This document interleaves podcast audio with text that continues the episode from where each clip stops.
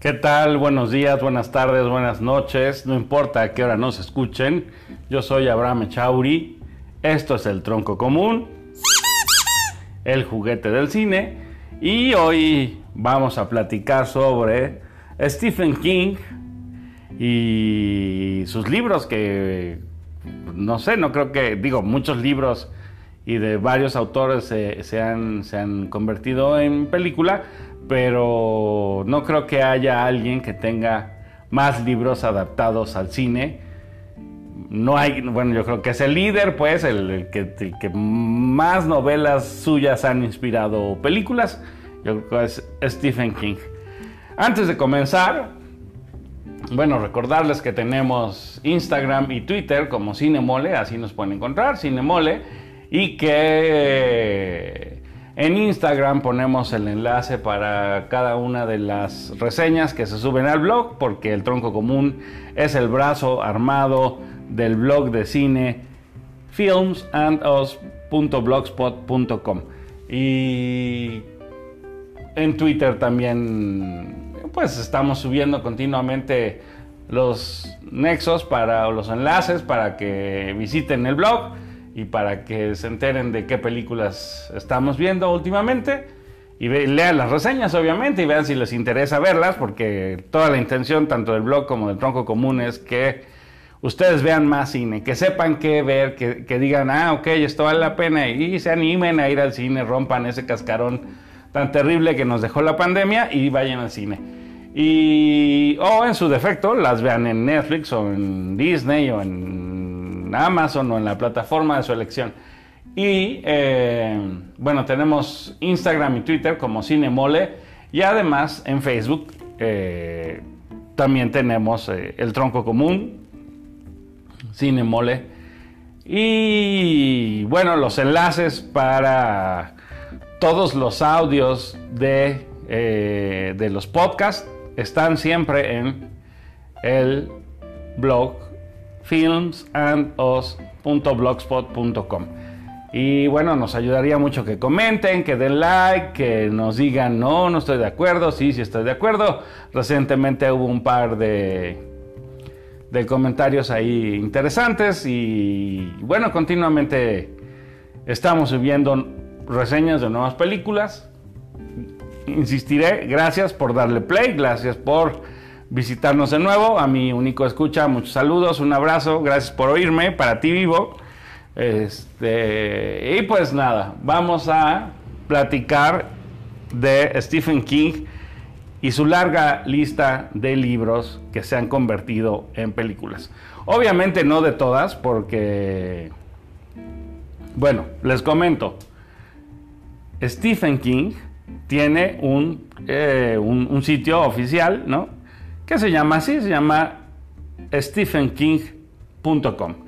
Y ahí hay una larga lista de sus trabajos, que son muchísimos, ¿no? O sea, pero allá está todo, ahí digamos está novelas, audiolibros, eh, incluso cosas que no han publicado todavía, están allí. Stephen King tiene todo en su sitio.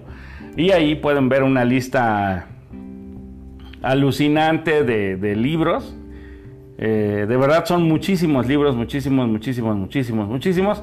Pero aquí no pueden ver que este. qué libros han inspirado películas. O si lo pueden ver, yo no lo encontré. Pero. ¿Por qué? ¿Por qué hablar de. de Stephen King? Yo no sé eh, cuál fue la primera película que vieron ustedes. Yo creo que, pues los que nacimos después de 1970 difícilmente recordamos cuál fue la primera porque, porque fuimos, hemos ido al cine desde entonces muchísimas veces y porque hemos visto películas en la televisión y hemos visto películas en el cine y hemos visto películas a través de internet, en la computadora y por todos los medios posibles, en la calle, en todos lados, ¿no? Es muy difícil saber dónde vimos nuestra primera película. Pero yo tengo un recuerdo eh, particularmente raro, extraño, que fue qué película fue la primera que fui a ver sintiéndome un adulto, ¿no? O sea, no, no, diría que sintiéndome un adulto, pero sin mis padres. Y la primera película que fui a ver con amigos, ¿no? O sea, no fui solo, tampoco fui solo. Sí, he ido al cine solo muchas veces, pero no es el caso.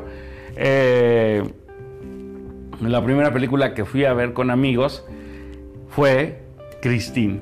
Y Christine es una película inspirada en un libro de Stephen King. Y bueno, la película tiene sus cosas, y, pero, pero para los amantes de los coches y para los amantes del, del cine de Stephen King, pues sinceramente es una de las mejores. Yo encontré por ahí una lista de las 10 las 10 películas inspiradas en libros de Stephen King, las 10 mejores, y ponía a Christine como la número 6. Eh, me parece difícil, ¿no? o sea, no sabría yo decir si es la número 6, pero, eh, pero realmente, pues eh, está entre las buenas, entre las que se hicieron famosas. Y yo diría eso, no, no nos vamos a poner aquí a repasar todas las películas que, que, tienen como base una novela o un relato de Stephen King, sino que vamos a hacer un breve resumen, porque yo creo que este señor merecería algún reconocimiento por parte de la academia, eh, no por una película en especial, sino por el, cúmulo de de trabajo suyo que se ha convertido en cine. Me parece importante, creo que si algo, bueno, los escritores, los, los, escritores creemos que lo más importante para hacer una película es tener un buen guion. Y el guion, en este caso, pues ya es un libro de Stephen King, el cual se adapta, digamos, a guion, ¿no? O sea, es una novela de Stephen King o un relato de Stephen King que se adapta a un guion. Pero es importante que tengas algo que, guste. Y la verdad es que Stephen King, pues no sé, no sé cuál es su receta, pero, pero tiene, tiene un montón de, de películas y, bueno, muchísimo trabajo. O sea, si entran a este sitio que les digo, stephenking.com, van a ver que hay eh, una cantidad impresionante de trabajo. Se ve que escribe día y noche o yo qué sé, no sé cómo lo haga no es este el caso de ponernos a hurgar en la vida privada de este señor, pero bueno, está escribiendo constantemente. Y haría un paréntesis aquí porque ahorita está en cartelera el, el sombrero. Él siempre insisto con el sombrero, no. El teléfono negro, The Black Phone, que es una película de su hijo. O sea, no es que su hijo sea director, sino que nuevamente su hijo escribió un cuento, una novela, y con base en ella se hace el guion y se convierte en película, ¿no? Y entonces ya esto me parece hasta una, una maña eh, familiar, ¿no? Que pues por lo visto fue heredada, pero eh, muy bien, muy buena la película, si, si, pueden, está en cartelera, vayan a verla, vale mucho la pena. Pero es como, a qué grado ha sabido Stephen King hacer de su trabajo como escritor una industria, ¿no? O sea, yo creo que es el sueño de todo escritor que tus libros eh, sean reconocidos. Digo, habrá quien sueñe con ser Gabriel García Márquez. Yo me conformo con que tres de mis libros se conviertan en guiones de películas que se conviertan en pues en algo semejante a lo que se convirtió Misery o en algo semejante a lo que se convirtió El Resplandor o algo semejante a lo que se convirtió Carrie, ¿no? O sea, digamos que queden en la memoria de la gente. Yo, eh, de niño, antes de siquiera ir a ver el Christine, ¿no? Antes de ir al cine por mi propio pie, eh, ya sabía que existía Carrie, ¿no? ¿Por qué? Porque mis padres fueron al cine y regresaron emocionados, ¿no? Les gustaban las de terror, en mi casa por lo visto eso hacían. Les gustaba El Exorcista y les gustaba Carrie. Y me acuerdo mucho escuchar, ¿no? Que era así como impresionante y, bárbaro. Y después, pues obviamente escucha uno que existe El Resplandor. Carrie era del 76, yo tendría 5 años, ¿no? Entonces, así, y ya escuchaba yo de una película basada en un relato de Stephen King.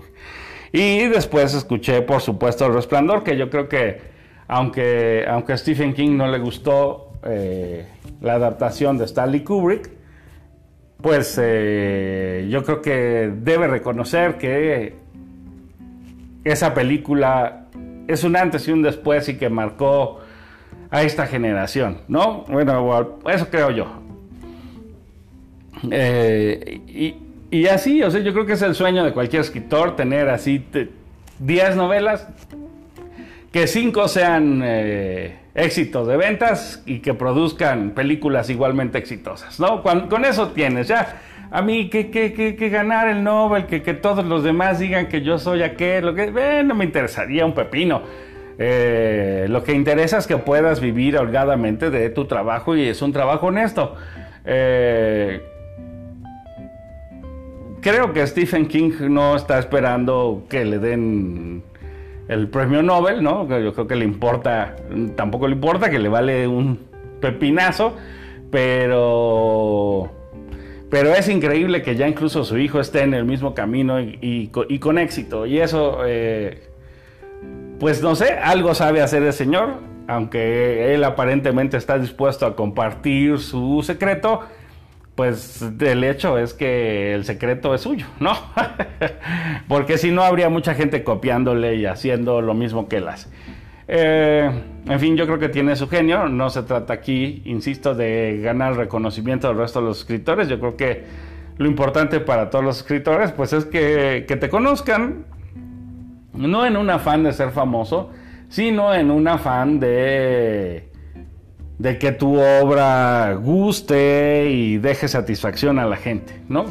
Y yo creo que eh, Stephen King debe estar más que complacido con su trabajo. En fin, eh, intentaré llevar un poco más de orden, yo diría, y en el orden en que las eh, fui encontrando, por ejemplo, Carrie, ¿no? Sí, Carrie no solo se hizo una vez en el 76, sino que se volvió a hacer recientemente. La nueva versión no fue un éxito, pero la del 76 fue lo máximo, ¿no? El resplandor de, Kubrick, bueno, obviamente con base en guion, en novela de, Stephen King, pues un, un éxito que, que, todo mundo puede ver y debe de ver y todo, y que hay programa el tronco común respecto al resplandor, cuyo que fue del 83. Por lo visto el 83 fue un buen año, porque, porque está Cuyo, está La Zona Muerta y está Christine. A mí sinceramente, a lo mejor por nostalgia, la que más me gusta es Christine. La Zona Muerta me parece una buena película, pero pero no, pues no me gusta tanto. Quizá, quizá la vi muchos años después, o sea, yo era un niño y no, obviamente no podía ver estas películas. Y La Zona Muerta, pues es buena, es buena cinta, pero como que el impacto que me causó Christine le tengo mayor aprecio. Y cuyo, cuyo me parece hasta cierto punto torpe, ¿no? Y creo que incluso Stephen King ha dicho que él ni se acuerda cuando la escribió que debe haber sido una borrachera, pero, eh, pero fue un quitazo en su momento, fue un éxito. Yo recuerdo a toda la gente hablar del maldito perro este, ¿no? Eh, y es una cosa alocada y, divertida. Luego está Los ojos del gato, o de Cat's Eye, del 85, que yo solamente recuerdo una escena y ya ni siquiera estoy seguro de que sea de esta película, no la he vuelto a ver eh, pero pues implicaba un gato y pues hay ciertos hechos medio paranormales. A lo mejor estoy en un error, sinceramente no lo sé. No la he visto, de nuevo, no, no es como que la tenga pendiente y tenga ganas de volverla a ver. Pero digamos que la segunda película que vi de... Después de, bueno, después de Christine, la película que vi con base en un guion de Stephen King fue Cuenta conmigo. Y Cuenta conmigo, para mí, en el 86 fue una maravilla, un gozo, una cosa emocionante. Tenía ahí una onda como de que todavía estaba yo muy chavo y además eh, el gusto por los coches y el Kiefer Sutherland que salía allí, que me parecía que lo hacía, no sé, me parecía un tipo impresionante y me parecía, y los niños geniales y todo, y la historia, las malditas sanguijuelas. Eh, bueno, me parecía una barbaridad, de verdad. Cuenta conmigo, pues era, era, un gozo y quizá, quizás sea de las mejores películas que, que se han hecho con base en relatos de Stephen King. Después, en el 89, salió Pet Cemetery, que, que nunca vi, que nunca he visto. Vi la versión más reciente que se ha hecho nuevo, porque así como hubo una nueva versión de Carrie, hubo una nueva versión de Pet Cemetery. Y Pet Cemetery me pareció un relato bien, nada maravilloso. Y recientemente, ya me estoy trabando, la lengua se me traba. Recientemente vi Misery y Misery me pareció... O sea, digamos, no es que te impresione muchísimo, has visto miles de muertes, digo, cualquier persona que, que tenga televisión de los 70 para acá, pues ha visto toda, no sé, con ver Rambo ya has visto 500 muertes y has visto miles de cosas, pero Misery tiene su onda, ¿no? No solo por las actuaciones de, de Kathy Bates y de... Ay, se me fue el nombre de este señor. Bueno, eh, que son muy buenos actores, reconocidos, digamos, sino porque eh, la historia, la historia tiene una crudeza particular, es de esta violencia real, de esas pesadillas que quisieras que nunca te sucedan, ¿no? Eh, y pues así, así como la vida de Stephen King me parece hasta cierto punto un sueño, así me parece que esta película es la pesadilla de Stephen King, ¿no? Que es lo que no le gustaría que le pasara. Y, pero de cualquier modo es una, es una, es una gran película. Y de hecho me sorprende. Para mí, digamos, de las que hemos dicho, o sea, obviamente El Resplandor, pero, pero Misery probablemente estaría en la 2 o la 3 con Cuenta conmigo, ¿no? Y después vi Sueño Fuga, o Shawshank Redemption, que ya, ya tenemos también programas sobre esta película que me parece una joya. Eh, es esta cinta con Morgan Freeman en la cárcel y Tim Robbins y cómo no pierden la esperanza y cómo, cómo hay futuro siempre, ¿no? Como siempre hay algo por hacer y a mí me encanta esta película y me parece también, ¿no? Del top 5, o sea, a mí me parece una joya de película, esas que puedes ver una y otra vez. Y luego hay una que me causó muchísima más impresión cuando la vi la primera vez, que se llama La Milla Verde. Eh, yo no sé eh, si ustedes la vieron como una película de terror, si la vieron como una película simplemente de misterio, si la vieron como una película de cuestiones sobrenaturales, sinceramente no sé, pero yo recuerdo haber visto esta película con Tom Hanks y Coffee, ¿no? Escupiendo ahí el mal como si fueran moscas, era una cosa a la vez que tierna, aterradora y a la vez que dulce, cruel, y era una película maravillosa y de esta no hemos hecho programa y yo creo que vale la pena hacerlo. pero me parecía muy, muy, muy, muy buena. Luego por ahí tiene otra que se llama The Cell en el 2016. A mí no me... Eh, está interesante, pero no me gustó tanto. Hay otra sobre una habitación de hotel, pero también me parece medio X. Está La Torre Oscura que recientemente hicieron Idris Elba y Matthew McConaughey y sinceramente, pues la película está entretenida, ¿no? Palomerona, sí, vale la pena. Pero no. Pues es que no es el resplandor. Y es que ya se convierte un poco en un prejuicio, ¿no? Va a ser. Como, será tan buena como Sueño de Fuga, será tan buena como. Como El Resplandor, será tan buena como Cuenta conmigo, será tan buena como. Como La Milla Verde. Eh, y ya es un poco un problema porque porque las expectativas son grandes.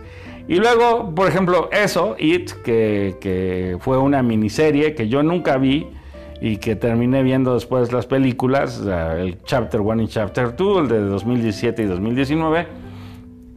Me parecen buenas, entretenidas, divertidas, buena historia y todo, pero tampoco es que, que, fueran para mí una maravilla, pero sé que sé que marcaron, o sea, un antes y un después, por supuesto, It con ese Money Penny, no, no era Money Penny, o si era Money Penny, bueno, ya no me acuerdo este, con el payaso maldito este, pues es, eh, no sé, ya no puedes ver un, globo rojo y no pensar en, esto, no puedes ver un payaso y no puedes pensar en esta película.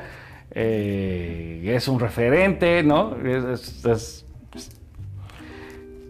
No sé, creo que hay que verla un poco más joven. Yo estas ya me agarraron bastante viejo, pero... Eh, pero son buenas películas y tienen una historia importante y divertida y entrañable y, vale la pena. Y luego por ahí recuerdo haber visto en Netflix en La Hierba Alta, que a mí me gustó mucho, hicimos programa incluso sobre La Hierba Alta, de nuestros primeros programas, uno de estos fue para ella. Y creo que también en Netflix estaba Gerald's Game, el juego de Gerald y creo que también estaba 1922, que me parecen películas cumplidoras, a mí me gustaron, me retuvieron eh, y que vale la pena, me parece que vale la pena ver. Por ahí hay una con Johnny Depp que se llama La Ventana Secreta, que sí, sí recuerdo haberla visto, pero que creo que no me pareció la gran cosa, la verdad.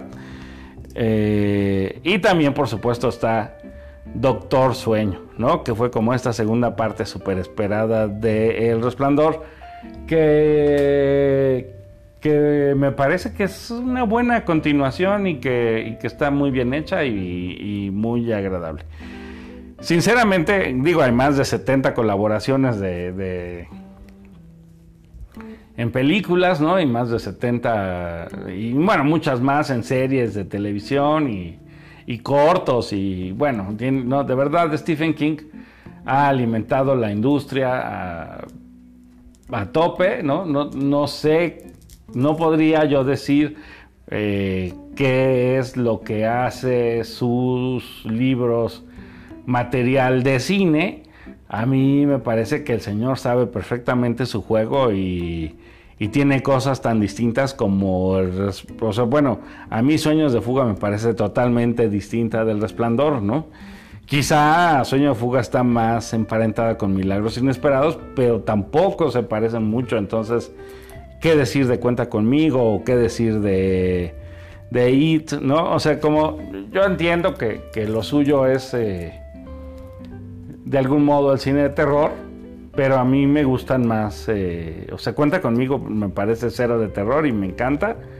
Y Sueño de Fuga me parece una joya y la milla verde me parece así fantástica. Pero pues sí, no puedo negar que la mano de Kubrick se nota en el resplandor y a mí me parece alucinante, ¿no? Como que puedo ver esa y después ver el Doctor Sueño y voy a quedar siempre muy, muy satisfecho y muy feliz. ¿Cuál es el secreto de este hombre? Sinceramente no lo sé. Yo creo que él... Pues no sé, sabe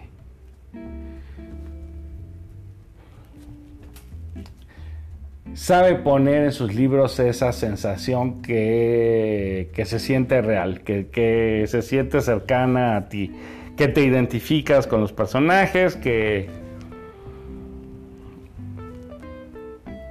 Digo, por ejemplo, Cristina era una locura, ¿no? ¿Quién no tiene un coche? O sea, ¿quién tiene un coche más bien que, que se repare a sí mismo y que sea celoso, ¿no? O sea, Nadie, pero, pero de algún modo yo creo que sí explota este, este asunto de lo cotidiano porque evidente hay mucha gente, evidentemente hay mucha gente que ama sus coches, ¿no? que los ama, los adora, los cuida y pues lleva este tipo de situaciones al ridículo y pero al ridículo bueno, o sea, al ridículo positivo, al ridículo donde dices, órale, qué loco, ¿no? O sea, jamás lo hubiera pensado, pero se le ocurrió a él. Eh, pues nada, yo sé que, por ejemplo, Misery está en Amazon y, pues si quieren echarle un ojo, vale muchísimo la pena. Eh, insisto, hay varias en Netflix y yo creo que todos, todas las, todas las, eh, las plataformas se pelean por tener películas con base en libros de Stephen King y si no lo hacen, pues hacen mal, ¿no? O sea, para mí tener el resplandor en mi catálogo sería sería básico. Si hubiera un, catálogo del tronco común, por supuesto que tendría varias películas de Stephen King. En fin, no los molesto, no les quito más su tiempo. Les recuerdo que de El hijo de Stephen King, que me parece que se llama Joe Hill, está, está en cartelera el teléfono negro y que es pues una pues es una joyita la verdad eh, me parece que que vale mucho la pena que es un guion súper bien escrito que que deberían de ver, que deberían de darle una oportunidad, no porque sea hijo de Stephen King, sino porque el guion vale la pena y, creo que, que incluso mientras estás viendo la película te da chance de irte fijando en un montón de detalles interesantes. Y pues no sé, quizá probablemente en un futuro tenga, haga aquí programa el tronco común sobre esta, esta cinta. Basta ver si por ahí alguien se, anima a acompañarme. Eh, sí se llama Joe Hill de Black. El hijo de Stephen King se llama Joe Hill y tiene película en cartelera. Invitarlos al cine, invitarlos a que rompan esta, esta cosa, y invitarlos a que nos comenten si, si de alguna película que, que, les guste mucho quieren mandarnos un mensaje, ya sea a través de Twitter, ya sea a través de Facebook, ya sea a través de Instagram y decirnos, oye, estaría bueno que eh, comentaras esta película, pues se los agradeceremos. También si nos dicen qué les pareció. También si entran a Spotify y se suscriben y nos dicen eh, este programa me gustó, quiero otra cosa parecida o lo que sea, se los agradeceremos mucho. De hecho, este, este programa fue una promesa que se hizo en Twitter, ¿no? Alguna, alguna lectora me, me comentó, oye, estaría bueno que seas un programa sobre las películas de Stephen King, ¿no? Y por eso hicimos el programa de hoy. Así que estamos atentos, se aceptan sugerencias, se aceptan recomendaciones. Vayan al cine. Además de, además de todo, está ya en cartelera Everything Everywhere at Once o Todo en todas partes al mismo tiempo de los Daniels, que me parece que es una maravilla y que también deben ver. O sea, si yo tuviera que recomendar dos películas que están en cartelera, serían El teléfono negro y eh, y todo al mismo tiempo, ¿no? O sea, todo en todas partes al mismo tiempo. Y ya estoy esperando, por supuesto, muero porque ya llegue esta película de Elvis Presley. Eh, también espero hacer programa de ella, pero bueno, insisto, ya me colgué, no les robo más su tiempo. Gracias por su atención. Esto fue El Tronco Común, el juguete del cine. Síganos, Twitter, Instagram, Facebook comenten, hagan peticiones, critíquenos, lo que ustedes quieran. Suscríbanse en Spotify. Besos y abrazos. Sean felices, aunque sea por pura rebeldía. Hasta pronto.